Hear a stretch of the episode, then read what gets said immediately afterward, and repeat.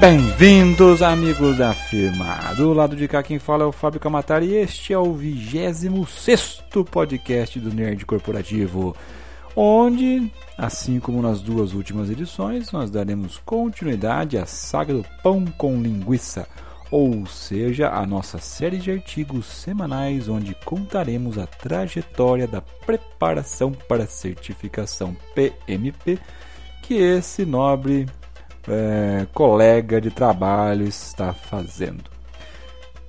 Esta vai ser a terceira parte de uma série que pretende ser o menos atemporal possível e ajudar aqueles que pretendem seguir carreira né, na área de gerenciamento de projetos ou apenas conhecer essa área tão requisitada e que tem muito a oferecer profissionalmente. Então, se você vai estudar, você pode usar esse podcast aí para dar uma, uma, um apoio enquanto você está indo para o trabalho, de carro ou no seu, no seu player aí pessoal, no ônibus, no metrô, no avião, seja onde quer que você vá. Ou simplesmente conhecer uma área da, da gestão de projetos para saber se você está afim ou não, você é, é, se as coisas que nós vamos falar aqui te agradam, ótimo, bem-vindo. Se aquilo que a gente vai falar por um, por um assunto ou outro não te agrada, talvez não seja uma boa você ser um gerente de projetos. Enfim, chega de enrolação, vamos ao podcast.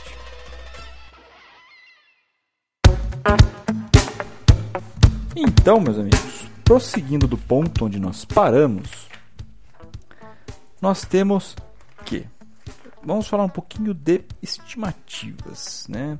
Estimar uma, uma duração de atividade exige um certo. É, não vou dizer empirismo, mas assim, uma, uma, certa dose de experiência e principalmente uma boa agenda telefônica, né?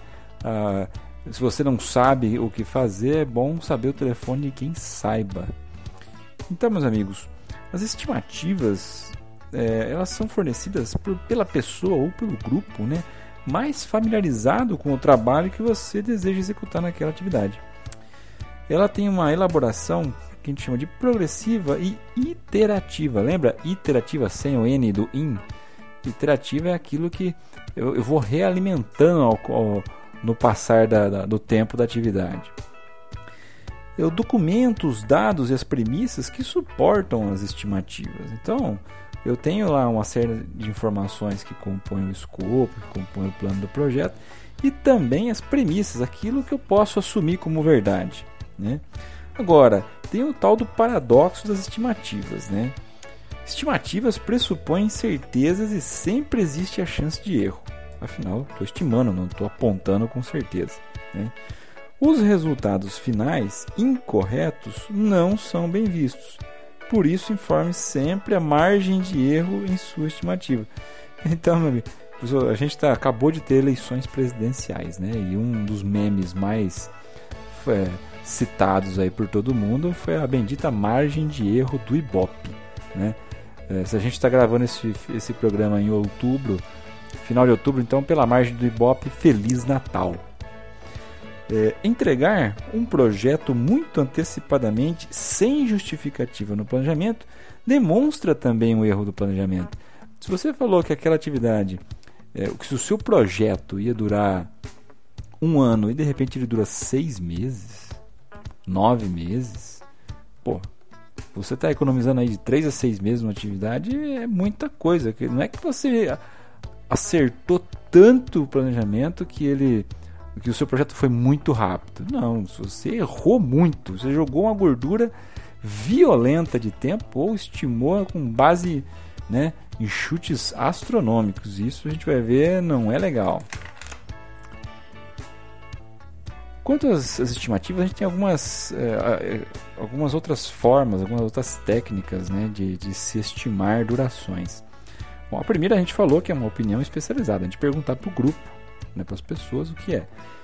Mas eu tenho outras, por exemplo, a estimativa análoga, eu vou fazer analogias. Né? É uma estimativa com base em um projeto anterior similar. São informações históricas, né? que eu junto com uma opinião especializada.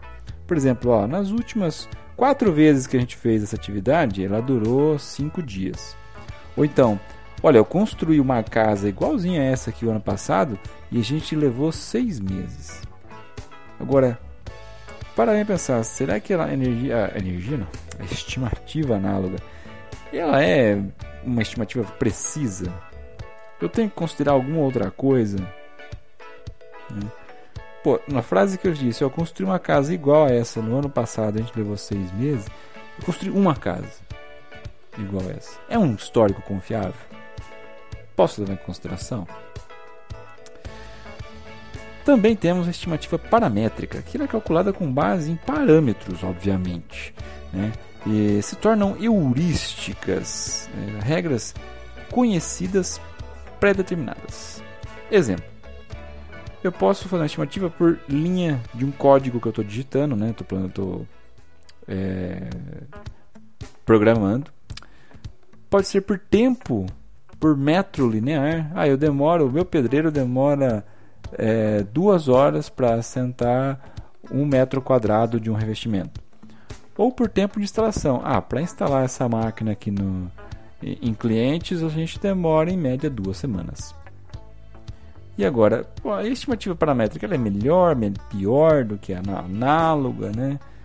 Bom, não sei, eu estou baseado em estatística. E aí, quando eu estou falando de estatística, quanto mais dados eu tenho, melhor a minha estatística vai ficar. Menor a minha margem de erro, né? E mais longe do Ibope eu fico. Agora, tem uma aqui que é muito legal, que é a estimativa de 3 pontos. Essa estimativa de 3 pontos, ela tem, ela leva em conta três estimativas para a duração da sua atividade. Eu vou fazer uma análise de PERT, P-E-R-T, que é uma técnica de revisão e avaliação do programa, que calcula a duração esperada para a atividade. E eu posso fazer isso com duas médias. Né? faço a média ponderada ou a média simples. E como que eu faço isso? Vamos lá, eu pego o tempo mais otimista, somo com o tempo mais pessimista e faço quatro vezes e somo com quatro vezes a mais provável. Então eu tenho uma parte otimista, uma parte pessimista, mais quatro da improvável, eu tenho seis. Então eu divido tudo isso por seis, eu tenho o valor. Ou posso fazer até uma média simples, né? O, o, o cenário otimista, o mais provável, e o pessimista, somos três, divido por três. Faço também análise de reservas, que podem ser chamadas de contingências ou buffers né, essas reservas de tempo. Né? Essa reserva de contingência é prevista em função da análise de riscos identificados. A gente vai falar de risco mais para frente, certo? Então, um dos itens dos riscos é saber quanto que isso vai impactar em tempo. E o tempo de reserva pode ser reduzido ou eliminado na medida que o projeto avança e os riscos diminuem. Vale a pena a gente falar também sobre duração versus esforço a duração de uma atividade é o tempo esperado para que uma atividade seja concluída, né, dado o esforço e os recursos disponíveis. Por exemplo, duração de uma atividade, dois dias. Agora, qual o esforço? O esforço, também chamado de empenho ou trabalho, é a quantidade de unidades de mão de obra necessárias para concluir uma atividade. Por exemplo, 16 horas homem. Então, se eu tenho lá uma atividade que ela tem uma duração de dois dias e o dia, digamos que ele tem 8 horas, e eu vou, vou, vou colocar uma pessoa para trabalhar 8 horas, então, dois dias de duração, um esforço de 16 horas por pessoa, por homem. Agora, não, Fábio, a gente tem que fazer isso mais rápido. Mais rápido quer dizer que eu tenho, tenho uma duração menor. Se eu vou diminuir a minha duração e fazer a mesma coisa, eu tenho que aumentar o meu esforço. Então, se a duração passa a ter um dia, o meu esforço passa também a, passa a ter 16, continua tendo, aliás, 16 horas, mas essas duas essas 16 horas são cumpridas com duas pessoas. Duas pessoas trabalhando 8 horas, eu tenho atividade de um dia. Também vale, ó, vale também um, né, um, um, um aviso aqui, aqueles que ah, então qualquer coisa eu posso reduzir tempo? Não, não é bem assim, né? Não adianta você falar assim, ah, eu quero ter uh, a minha esposa quer ter um filho o mês que vem, então eu vou chamar ela mais oito né, mães, cada uma fica grávida um durante esse um mês e aí soma as nove mães, beleza, tem um nenê. Não, não é. Tem atividade que tem duração mínima, não tem jeito de fazer menos, né, para determinadas coisas. Então, filho, né, salvo os prematuros aí, é de 7 a 9 meses aí. Seguindo, a gente já, já que a gente coloca vai colocar no papel é, as atividades, as, a, a, analisou todos as minhas, os meus recursos, a minha duração, o esforço, hora de começar a desenhar, né, desenvolver o nosso cronograma.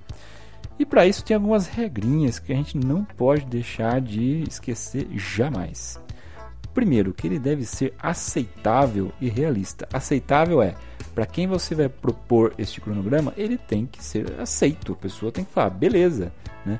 Se você vai casar, você tem que falar para sua noiva quando que o planejamento aponta que vocês vão poder casar.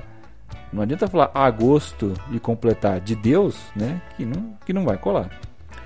E tem que ser realista. Não adianta você falar assim, não, não, fica tranquilo que eu vou erguer essa casa inteira em três semanas. Não vai rolar também. Né? Então, nem tudo que é feito no projeto precisa necessariamente estar explícito num cronograma. Eu tenho atividades recorrentes, né?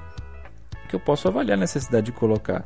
Por exemplo, eu não vou colocar no meu cronograma de, de casamento, né, da organização da festa de casamento, né, ligar para o buffet, conversar com o buffet por duas horas, é, avaliar o preço do buffet, pedir mais um orçamento caso não, você vai resumir essa atividade, você não precisa ser tão detalhista, né?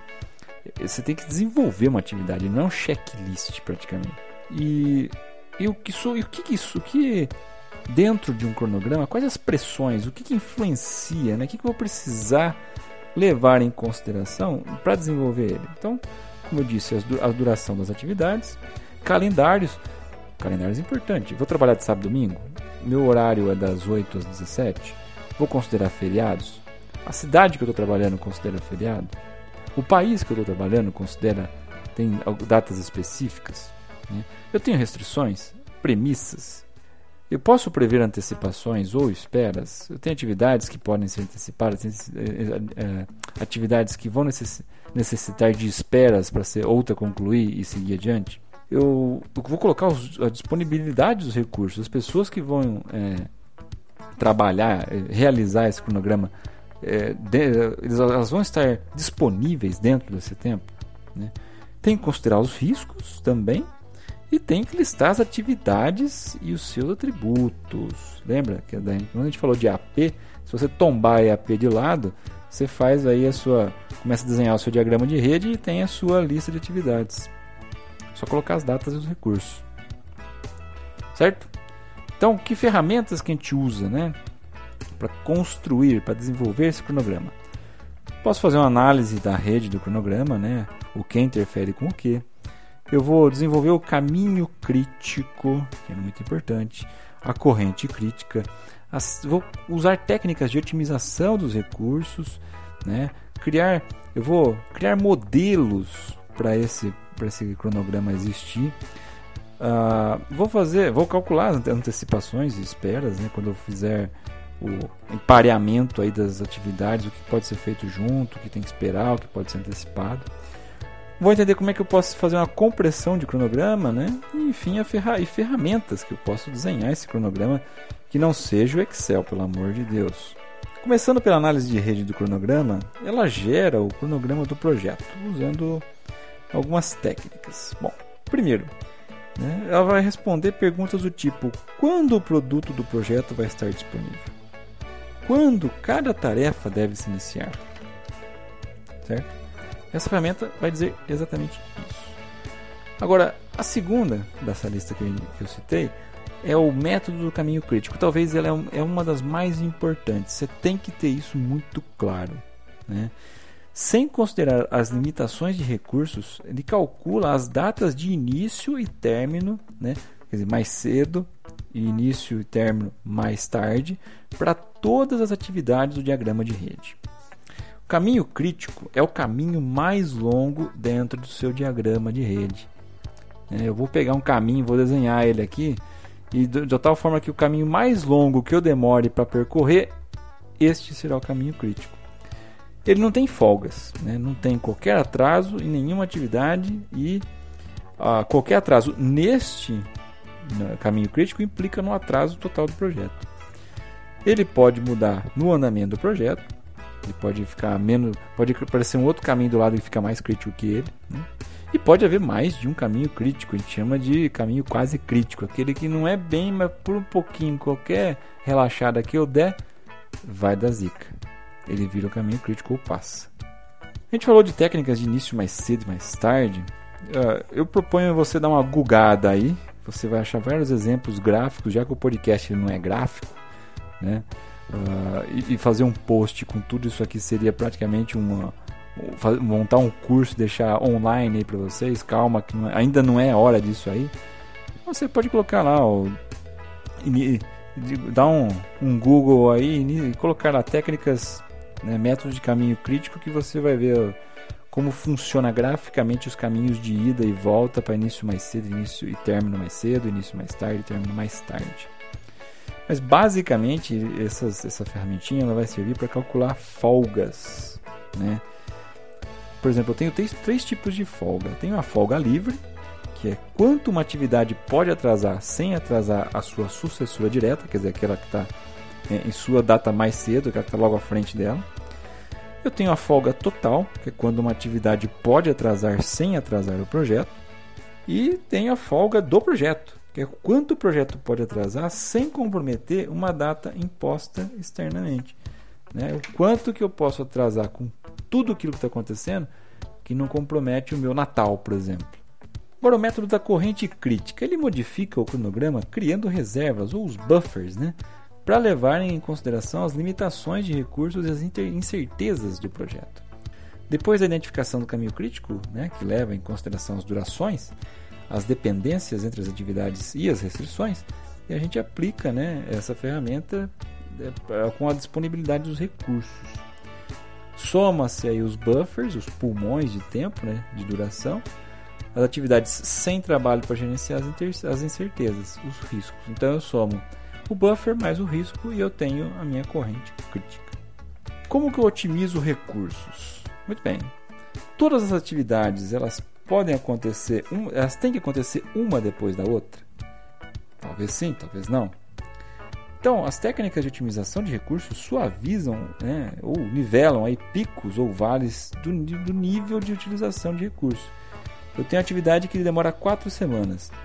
Imagina que eu vou ter, não, a segunda semana, cara, é, eu vou precisar colocar muito mais gente aqui porque tem muito mais trabalho. Em compensação, na terceira semana, só uma pessoa que dá conta. Será que está bem nivelado? Será que eu estou gastando muito? Ao passo que eu posso usar com duas pessoas só fazer tudo aquilo de quatro semanas? A gente tem que fazer essa análise. Coloca no papel, vê aquilo que você pode ou não colocar e analisar. Como que eu utilizo mais eficientemente esses recursos? Primeiro eu tenho que nivelar, né, aplicando a, a, o nivelamento de recursos né, aplicado sobre as, as, as, atividades do caminho crítico do projeto e a estabilização dos recursos, né, que é aplicado sobre as atividades com folga. Pode não ser capaz de estabilizar todos os recursos. Então você vai. Primeiro você identificou as folgas. Ah, vamos preencher, posso preencher essas folgas com, trabalho com trabalhos que poderiam ser feitos onde eu vou ter mais atividade, dar uma distribuída. Pensa nisso. Vai casar, vai, você vai deixar todas as atividades na véspera do seu casamento? Será que tudo tem que ser feito na véspera mesmo? Bom, também tem as técnicas de criação de modelos, que é aquela análise do cenário e se. A viabilidade do cronograma em diferentes cenários é analisada por essa técnica. Né? Então, é, a preparação dos planos de resposta e contingências também deriva dessas técnicas, né? sempre perguntando e se. E se der errado? E se fizer assim? E se fizer assado? Né? A técnica mais, essa é a técnica mais comum. Né? E, e, também é chamada de técnica de Monte Carlo. Né? Tem, tem para quem conhece, eu praticamente nunca usei, mas ela consiste numa estimativa de três pontos para cada atividade, simula n vezes a rede do cronograma, né, usando várias durações possíveis, e possui métodos estatísticos com auxílio de computador. Então, é assim, que, se alguém já usou esse tipo de técnica um pouco mais avançada, pode, é, ou específico, na verdade, deixa aqui no comentário, a gente enriquece a, o nosso post. Mas aí a gente já falou da, das folgas, do nivelamento. Como é que eu posso aplicar antecipações e esperas? Às vezes elas são bem-vindas, às vezes são necessidades elas são refinamentos aplicados para desenvolver um cronograma de um projeto viável. E a compressão que eu disse? Pô, compressão já me lembra de reduzir tempo, né? Eu, enfim, reduz o cronograma sem mudar o escopo. Quer dizer, não adianta falar assim, ah, eu vou fazer, é, eu vou preparar o buffet do seu casamento do jeito que você me pediu, do jeito que nós planejamos, um jantar francês eu vou gastar dois dias preparando todos os elementos direto na cozinha. Agora, se eu não, for, se eu não vou ter a, a cozinha disponível por dois dias, eu vou ter por seis horas, vou fazer estrogonofe. Estou mudando o escopo, então não posso. Então não posso reduzir tempo mudando o escopo. A compressão não muda aquilo que eu tenho que entregar. Aí eu posso fazer é, gastar mais recursos e gastar, portanto, mais dinheiro pode não ser muito viável, ou praticar o paralelismo, fazer, né, escolher caminhos mais rápidos, né, em paralelo. Óbvio, se a compressão aumenta custo, o paralelismo, fazer mais coisas ao mesmo tempo, aumenta o risco. Risco, inclusive, de causar retrabalho, risco de perder aquela tarefa. Enfim, considerando todos esses elementos, eu consigo desenhar, até no papel, consigo desenhar um cronograma do projeto. Agora existem formas melhores de se desenhar. Eu particularmente uso o MS Project e é um software da Microsoft muito bom. Ele é, a primeira hora, a vez que você olha para ele é feio, difícil de entender, mas ele é o nosso irmãozão. Ele tem, você coloca tudo lá e ele te dá análises, informações das mais relevantes possível. Eu, se você é um gerente de projeto e pretende seguir adiante, eu recomendo essa ferramenta e algum curso para essa ferramenta para você entender e tirar todas as, as utilidades que ele oferece, né? todas as, as personalizações que ele oferece para os seus projetos, porque vale muitíssimo a pena. Perfeito, meus amigos. A gente assim fecha o, cami o caminho crítico, não, né? Assim a gente encerra o assunto tempo com o planejamento né, e assim o seu o, o produto final que é o cronograma. E a gente vai partir agora para o gerenciamento de custos, que é um outro processo dentro, né, um outro grupinho de processos dentro do processo de planejamento, que tem lá três bloquinhos dentro do PMBOK e que devem ser muito bem entendidos. Antes disso, vamos ficar com uma melodia para não, né, não, não, não, não cansar os ouvidos, dar uma relaxada. Toma um café, pega uma água, né, estrala os dedos e a gente volta já.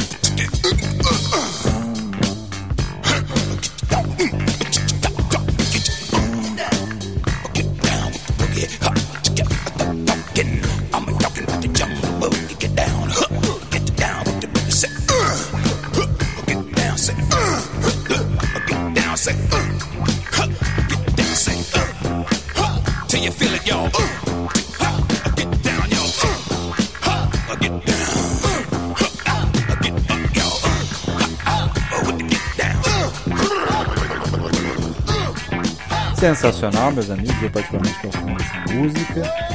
Mas enfim, trabalho é trabalho. Vamos lá, vamos voltar para nossa atividade. E a nossa atividade seguinte é, é planejar o gerenciamento dos custos. Custo, dinheiro, grana, money, certo?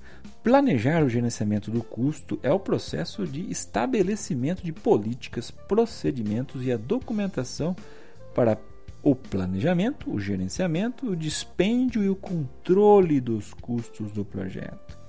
Foi-se a época que projeto era uma torneira né, aberta infinitamente que despejava dinheiro. Foi-se a época. Se ainda existem instituições ou empresas que fazem isso, meu amigo, elas estão com os dias, ou elas, ou essa prática estão com os dias contados. Certo? O, o plano do gerenciamento dos custos ele consiste em algumas coisas. Né? Primeiro eu tenho que entender as unidades de medida que vão ser utilizadas, né? se é a moeda, o que, que vai ser, a quantidade de zeros, enfim. O nível de precisão de arredondamento, se eu vou considerar centavos, dezenas, enfim. O nível de confiabilidade aceitável para as estimativas, é mais ou menos quanto que eu posso errar, né? para cima ou para baixo os limiares de controle aceitáveis, né, portanto, as regras de medição de desempenho, né, o valor agregado, quer dizer, como é que eu vou fazer medir a curacidade desse controle, né? A definição dos formatos dos relatórios de custo, óbvio, você vai ter que você está administrando um cheque que te deram. O cara que assinou o cheque vai te cobrar. Então você tem que dar um relatório para ele e a descrição de como os demais processos de gerenciamento de custos serão, serão conduzidos e documentados. Para isso, óbvio, né, a gente vai começar estimando os custos, que é a primeira atividade desse processo. Estimar os custos. Bom, eu tenho. Vamos citar aí um exemplo do desenvolvimento de um software, qualquer um, software, software genérico, aí um aplicativo para celular como que o ciclo de vida do projeto influencia no ciclo de vida total do produto em relação ao custo. Aí, quando a gente fala em ciclo de vida do projeto e custo, logo já vem, para quem já estudou administração, né, engenharia, algumas, algumas disciplinas aí é, de cursos de exatas, já ouviu falar da tal da curva S. Né? Então eu tenho é, etapas onde eu vou o projeto, a atividade vai custando menos, de repente ela vai custando mais e de repente ela vai custando, estabiliza novamente o custo num patamar, sempre somando, né? Então eu tenho fases onde um, em algum momento vai se gastar muito mais e outras muito menos por consequência. E o que, que você deve saber sobre estimativas de custo? Primeiro, elas devem ser fornecidas pela pessoa ou grupo mais familiarizado com o trabalho. Óbvio, de novo, assim como o tempo. Sempre que possível, deve utilizar informações históricas. Né? Não aceitar estimativas de fora do projeto sem antes realizar as suas próprias, reconciliando as diferenças. E principalmente, não embutir reservas não declaradas nas estimativas. Isso quer dizer, não pode colocar gordura em atividade. Eu tenho que estimar. Se tem risco de não acontecer, eu tenho que medir lá na minha ferramenta de risco, a gente vai falar lá adiante ainda. E aí, depois eu pego esse bolo de todos os riscos, esse custo de todos os riscos, dou uma ponderada, avalio com o time, e daí serve vou gerar né, as, as nossas contingências, o dinheiro extra que eu vou né, explicar depois como é que vai fazer isso aí, mas não é, é proibido fazer gordurinha, né, colocar gordurinha em cada uma das atividades. A precisão da estimativa de um projeto né, vai aumenta conforme o mesmo progride, né, no seu ciclo de vida. Então, quanto mais o tempo vai passando, mais eu vou, mais eu vou acertando, porque vai acabar o dinheiro, né. As estimativas devem ser refinadas durante o curso do projeto.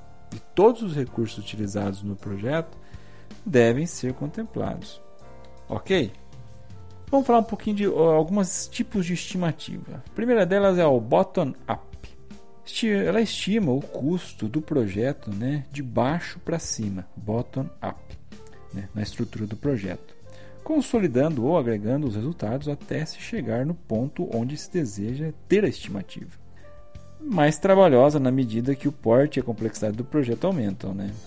Porém, ela é muito mais precisa. Então eu vou de baixo para cima, das menores atividades para as maiores. Que vantagens são? Ela é mais precisa, envolve a equipe e cria compromisso né, com todo mundo. Ela é baseada no detalhamento do projeto. Serve como linha de base. Lembra de linha de base? Importante. Quando o cronograma é salvo né, ou é validado por todos, a linha de base, a baseline, passa a ser a sua verdade. Você tem que seguir ela. Mesma coisa, a linha de base de custo. Agora tem desvantagens. É mais demorado fazer. Tenho tendência de da equipe colocar gordura nas estimativas, né? E requer tempo para a decomposição do escopo, né, o nível que é necessário. Isso pode ser feito depois do projeto ser bem analisado. Bom, como que eu analiso as, as reservas, a contingência? Eu considero o custo das incertezas. Por que, que eu jogo uma contingência? Eu não tenho certeza se isso vai dar, vai dar, se esse dinheiro vai dar ou não. Ah, então quanto mais ou menos vai dar? Ah, soma mais tanto que você vai conseguir separa-se mais tanto. Ele leva em conta somente as respostas aos riscos identificados. Não tem achômetro aqui. Você analisou o risco, tem um custo. A reserva pode ser utilizada né, sem necessidade da permissão de uma permissão extra. Já está combinado, ó, até tanto. Né, se o meu projeto custa 100, eu estou colocando uma contingência de 10, eu tenho autonomia para gastar 10. Não tenho, não, eu não tenho para gastar 20 a mais. É, não usar a gordura implícita nas estimativas, nas estimativas e também não deve ser usada para compensar erros de estimativa, atraso, alterações de escopo, né, ou imprevistos. Certo? Não pode, não pode. Agora, como é que funciona o gerenciamento da análise das reservas? Ela é utilizada para os riscos desconhecidos. Eu tenho, então eu tenho lá a minha reserva de a minha reserva de contingência e a minha reserva de gerenciamento. Se a de contingência eu vou usar para os riscos que eu identifiquei, a de gerenciamento eu vou usar para os riscos que eu não identifiquei. Aquilo que, putz, shit happens, já diria Forrest Gump, né? Ela entra no orçamento final, mas não na linha de base. Ela não entra lá. Se o seu cheque era de 100, sua contingência era de 10 e a sua reserva gerencial era de mais 10, o seu é 110, não é 120. A sua linha de base é 110, não é 120. Também pode ser usada a diferença entre a linha de base é, calculada e a restrição de custos, verba, né, se esta for maior. E determina a necessidade de financiamento total do projeto. De repente, eu vou ter que ter um, é, uma entrada de capital aí. Agora, também temos um negócio chamado custo da qualidade, né, quando eu vou estimar os custos. O nível de qualidade exigida para o projeto, né, definido pelo plano de gerenciamento de qualidade que a gente vai ver, influencia na estimativa dos custos, sim senhor. Mas a gente vai falar mais disso quando for falar especificamente de qualidade. Junto das estimativas de custo, também tem que fazer análise de propostas de fornecedores. Nem tudo é você ou a sua equipe que vai fazer. Você pode ter que contratar terceiros. Então, e eles são, né, às vezes, os únicos que podem dar essa uma estimativa, uma base, um orçamento daquela atividade. Você pode chamar mais, orça, mais orçamentistas, enfim, você pode avaliar da melhor forma, mas desde que né, seja uma forma neutra para se levar em consideração. Agora, continuando. Os custos devem ser estimados para todos os recursos. Né? Eu devo documentar a base de cálculo de cada estimativa.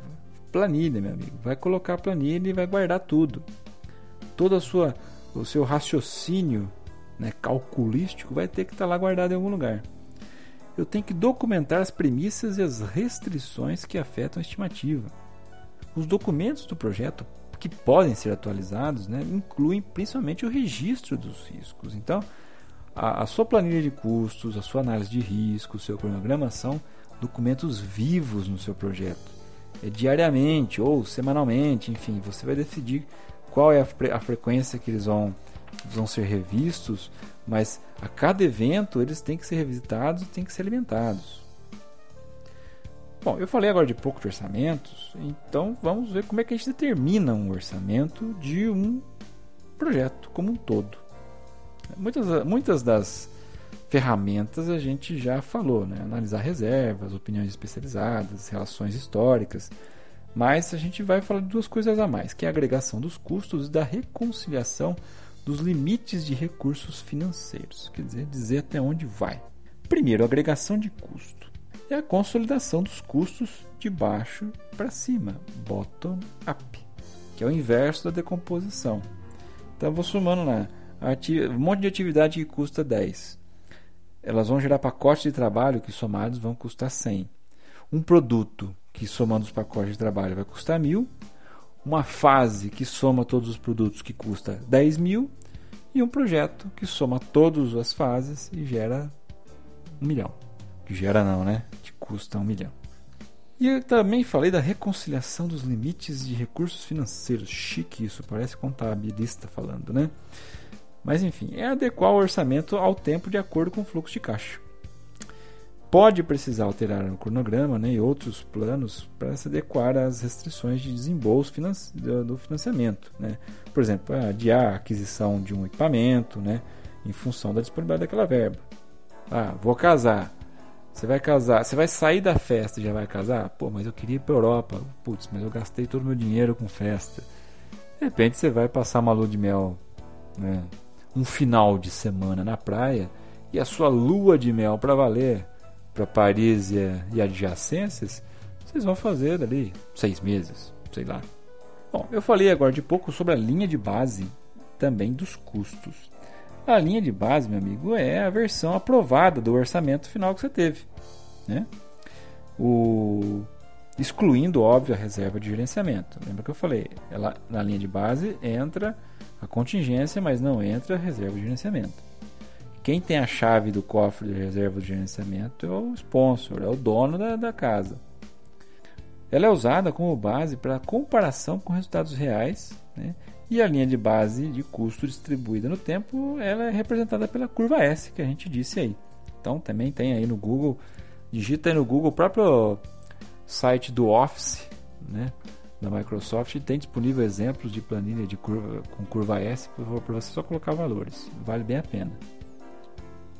E, bom, eu vou definir os requisitos de recursos financeiros, né, que são os derivados da linha, da, base de, da linha de base dos custos incluem os gastos projetados e as reservas se existirem. Enfim, este foi o gerenciamento de custo. A gente já embala e já fala da, do gerenciamento da qualidade de processos. O gerenciamento da qualidade de processos é um capítulo mais curtinho, uma coisinha, né, um bloquinho mais curto mas não menos importante, já que ele aborda tanto o gerenciamento do projeto quanto o produto do projeto. Tem a qualidade do projeto em si e a qualidade daquilo que o projeto está entregando. Né? Ela vai, a gente vai falar da conformidade com os requerimentos e a adequação do uso né, que se propõe. Conformidade né, ele é algo verificado pela equipe adequação é algo verificado pelo cliente. Ele, ah, detalhe, a qualidade não deve fornecer um escopo extra, né? Ou o gold plating, plating ou é, entregar em bandeja de ouro. Se você foi contratado, o seu projeto foi feito para entregar X, você entrega X. Ah, mas eu vou entregar X mais um. Vai custar mais? Vou ter mais recursos? Analise. Vou criar uma situação que vou me complicar depois. Eu vou entregar, posso estar entregando um problema futuro. Então, meus amigos, um dos gurus da qualidade é o tal de Edward Deming. Né? Se vocês já estudaram administração, vocês vão ver que o Deming é um nome muito conhecido das cadeiras. Ele ensinava métodos de administração de qualidade para executivos japoneses na década de 50. Né? Ele é considerado o pai da qualidade pelos japoneses. Não está não tá lembrado de quem é o Deming? E se eu falar para você que ele criou o ciclo PDCA, né? Plan, Do, Check e Act, que é planejar, fazer, verificar e agir. Ah, agora você lembrou. Agora você já viu isso em alguma. Já viu colado em alguma parede da sua empresa. Garanto. Também se não viu, sua empresa está precisando né, dar uma olhadinha na área de qualidade. Também teve o Joseph Juran. Juran? Juran? Sei lá. Não sei. Quem souber, escreve aqui embaixo no post.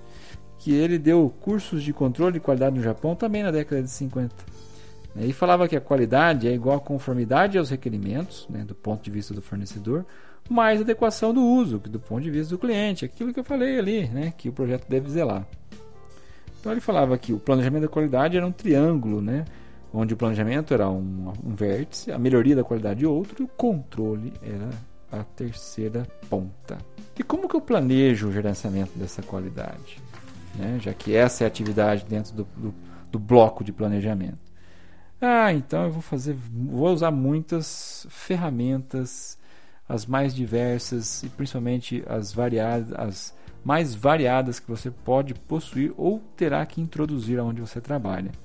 Primeira delas, eu vou falar da análise de custo-benefício, que é benefícios da qualidade do projeto, né?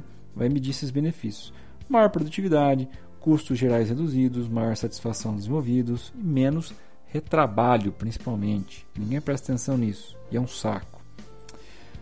O custo da qualidade, que é o CQD, né? o custo da não qualidade eu posso medir também. Se eu posso medir o custo da qualidade, aquilo que eu não fui bem, né? que eu tenho que entregar de novo para o cliente, pode ser medido.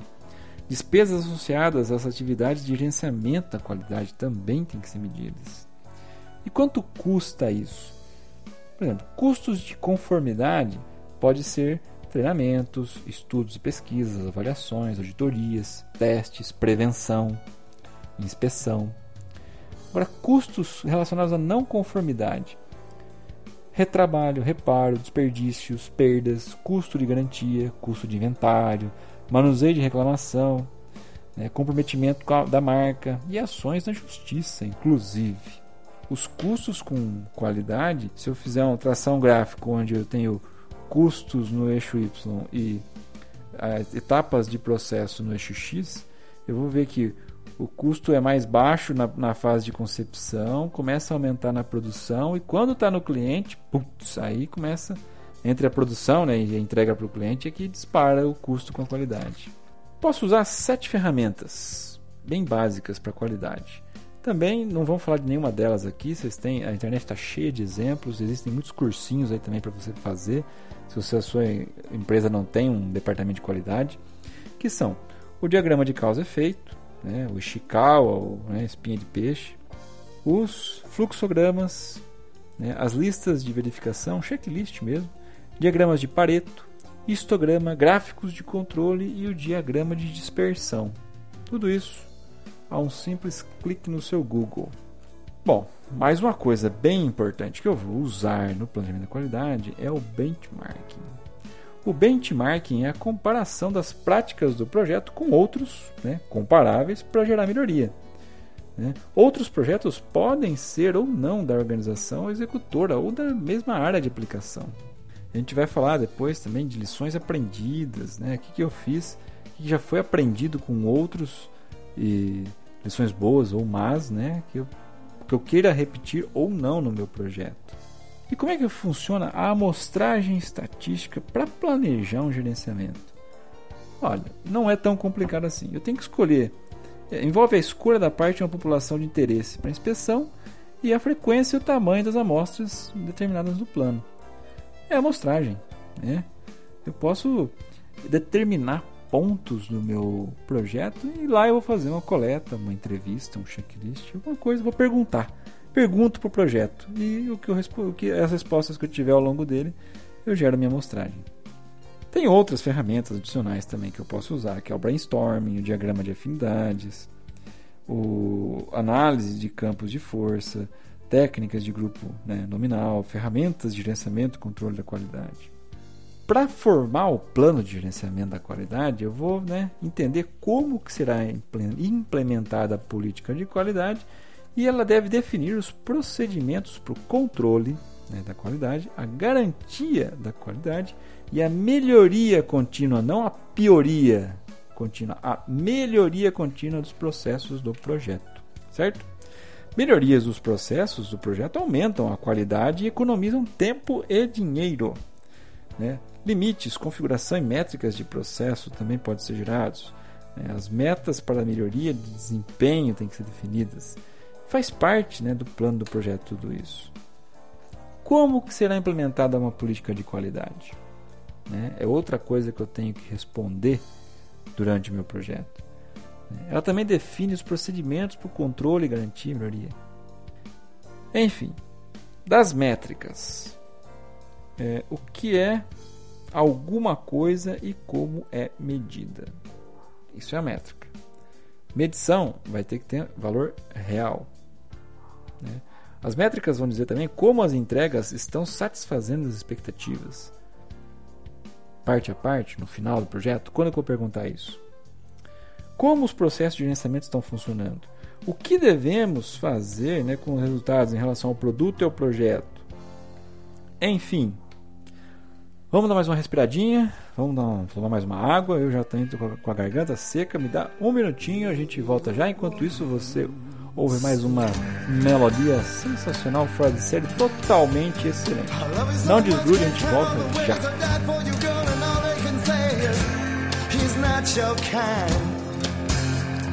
Never get tired of putting me down,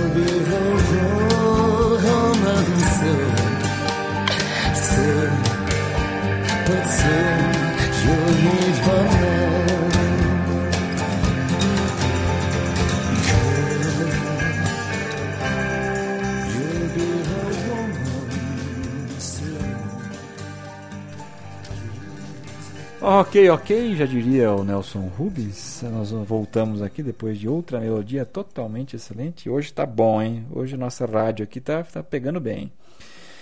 Bom, nós vamos voltar falando sobre o gerenciamento dos recursos humanos do projeto, ou do RH. Né? Afinal, não sei se você sabe, os projetos são realizados por pessoas, não por máquinas. Né? E ele é, envolve a área comportamental. E dentro dessa área comportamental, vou ter interfaces com outros segmentos, como o gerenciamento de conflitos, a integração de equipes, motivação, recompensas e reconhecimento e o poder e a influência. Quais seriam então os principais papéis e responsabilidades das partes interessadas. Equipe de projeto. Patrocinador, iniciador ou sponsor. Né? Do gerente de projetos e de outras partes interessadas. Vale a reflexão. O que cada um deles, né, qual é o seu papel, qual a sua responsabilidade, né? e também o seu interesse, aquele interesse que você já começou a mapear lá as pessoas, as partes interessadas. É importante revisitar. Bom, para tratar de pessoas é importantíssimo gerar um organograma, né? E descrever os cargos mesmo. Fulano, quem manda em quem, quem vai fazer o que, está abaixo de quem, qual é a função dele, a responsabilidade, a autoridade, né? Qual, qual é o papel dele aqui no seu projeto? Definir, mapear bem essas pessoas.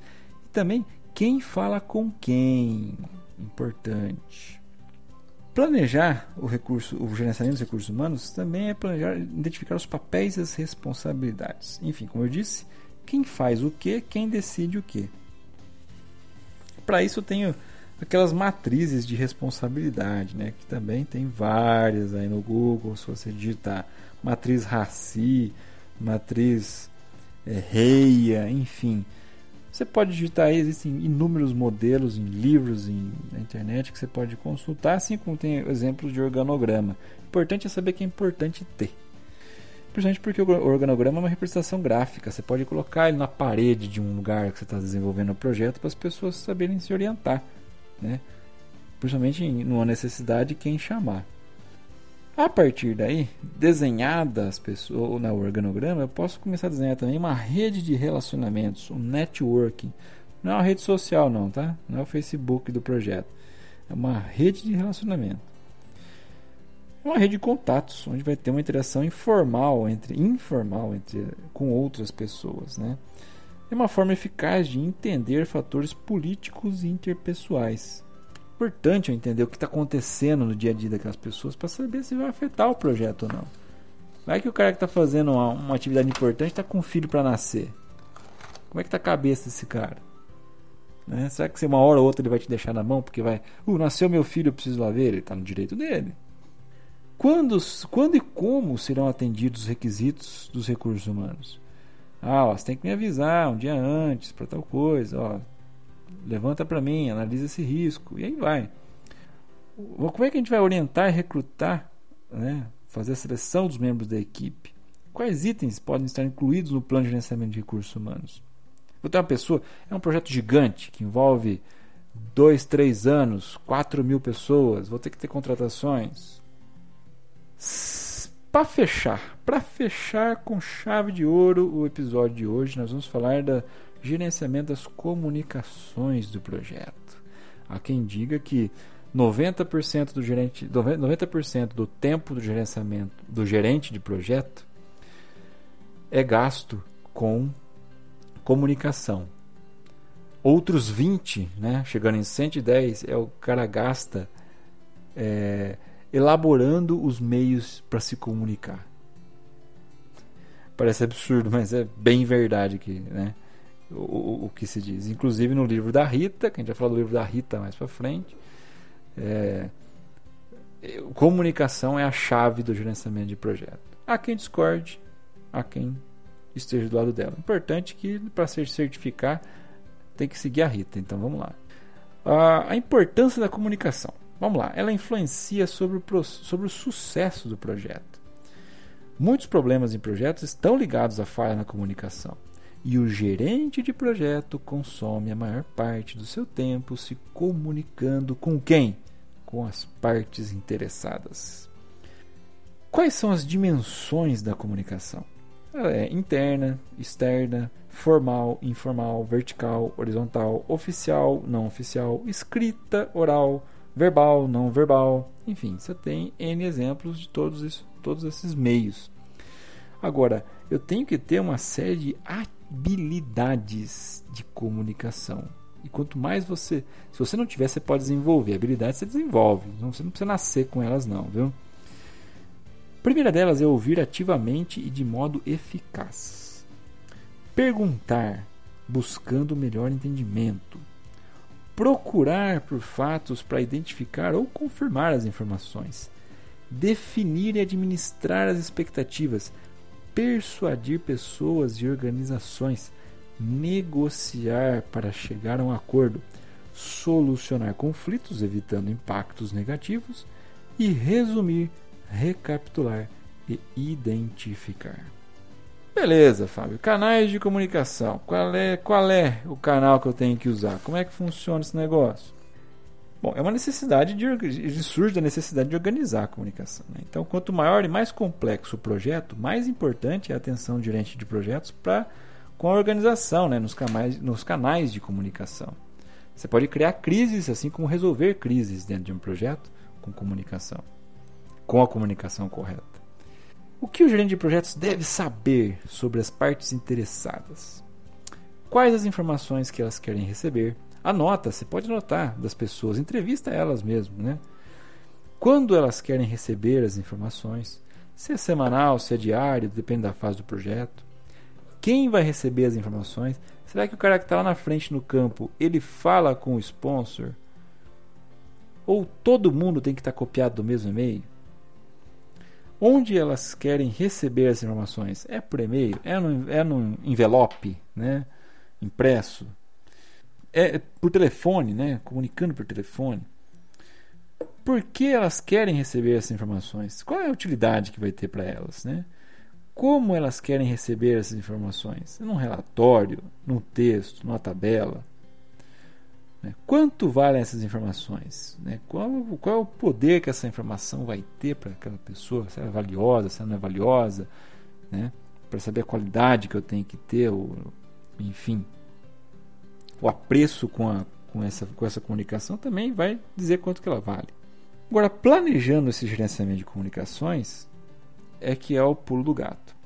Planejar né, esse, o gerenciamento das comunicações é o processo de desenvolvimento de uma abordagem e o planejamento apropriado né, para as comunicações do projeto com base nas, nas necessidades e requisitos de informação das partes interessadas e ativos organizacionais disponíveis. Lembre-se que a comunicação também é do projeto para com outros projetos. Eu vou gerar também ativos organizacionais para outras experiências. Importante, lembre-se disso. Como que eu analiso os requisitos das comunicações? É a soma das necessidades da informação das partes interessadas o tipo, o formato e o valor. E também delimitar e limitar as, as comunicações. Quem comunica com quem e quem receberá as informações. Também eu tenho as principais informações de um projeto, que são os organogramas, a organização, o departamento, né, quantas pessoas e em que locais, as necessidades internas e externas de informação, as partes interessadas, tudo isso tem que estar lá, nesse meu plano. Também está os comos vão ser é, vai ser divulgada essa comunicação. E aí a tecnologia né, influencia no seu processo. Principalmente no que tange a urgência da necessidade das informações, da disponibilidade de tecnologia, da equipe de projeto, da duração do projeto, porque também tem custo, tecnologia vai ter custo de aplicação, certo? É, e outra, né, o modelo básico de comunicação é eu tenho um emissor e um receptor. Entre eles eu tenho o que?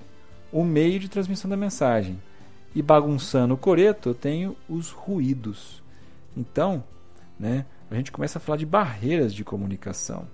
Eu posso ter distrações no ambiente. Né, barulho ambiente, ruído, esse tipo de coisa. Espaço e tempo entre o emissor e o receptor. Ah, eu tenho que emitir um relatório diário e vou mandar ele por carta. Tá, se o relatório é diário, o cara quer receber a informação no dia. Se mandar por carta, vai chegar na semana seguinte. Já foi, né? Por mais diário que seja o seu envio de cartas. Os canais de comunicação obscuros com ruídos também atrapalham. O uso inadequado do jargão técnico. Pô, muitas empresas têm o seu jargão próprio, então tem que tomar cuidado diferenças culturais e sociais, atitudes negativas, informação e demasia. Putz, eu vou, vou colocar tudo, todos os termos técnicos. Quem vai ler vai entender, né? Ou a pessoa que está falando tá, tem total desconhecimento do tema. Vai sair coisa boa daí? Não vai, né? Não vai. Bom, reuniões. Um dia a gente vai fazer um capítulo, um, um, um podcast um, exclusivo sobre reuniões, porque é um tema que é assaz sacal e a gente precisa usar muito bem essa o, o item reunião para o bem de um projeto. Então você tem que planejar bem horário de início e fim, uma pauta bem definida, registrar essa pauta numa ata de preferência, recursos necessários e os participantes. Durante a reunião, você tem que respeitar o horário, cumprir a pauta, liderar e organizar as discussões, senão vira um mercado de peixe, e documentar, né? fazer convocação, registro, quer dizer, uma ata, enfim, um e-mail. Senão não adianta nada. Você sair lá, conversa, conversa, conversa, ninguém anotou nada, ninguém sabe nada do que aconteceu dali duas horas. Agora, tem uma reunião que ela é o coração do projeto. Essa é a reunião mais importante. É a reunião de kickoff. Kickoff não é um café gostoso que você fala, nossa, kickoff. Não, não é. Piada fraca, né? Mas tudo bem. É, ossos do ofício. Fazer piada fraca também é, faz parte do gerenciamento de projeto. Enfim, a reunião de kickoff é realizada após a aprovação do plano do projeto. É o primeiro grande evento de comunicação e os objetivos dela são alinhar com todos as, todos, né, as metas e objetivos do projeto, obter o um entendimento geral do plano do projeto, esclarecer dúvidas sobre o que deverá ser feito, analisar os procedimentos, as mudanças de comunicação, elevar o moral da equipe né, e motivar, é agora que vai, né, e comprometer a equipe e as partes interessadas. Este é o final do do nosso capítulo de comunicação. Ainda falta alguma coisinha para da, da área de gerenciamento, que a gente vai falar de gerenciamento de riscos no próximo capítulo, nosso próximo episódio. Portanto, meu amigo, não perca por nada o nosso próximo.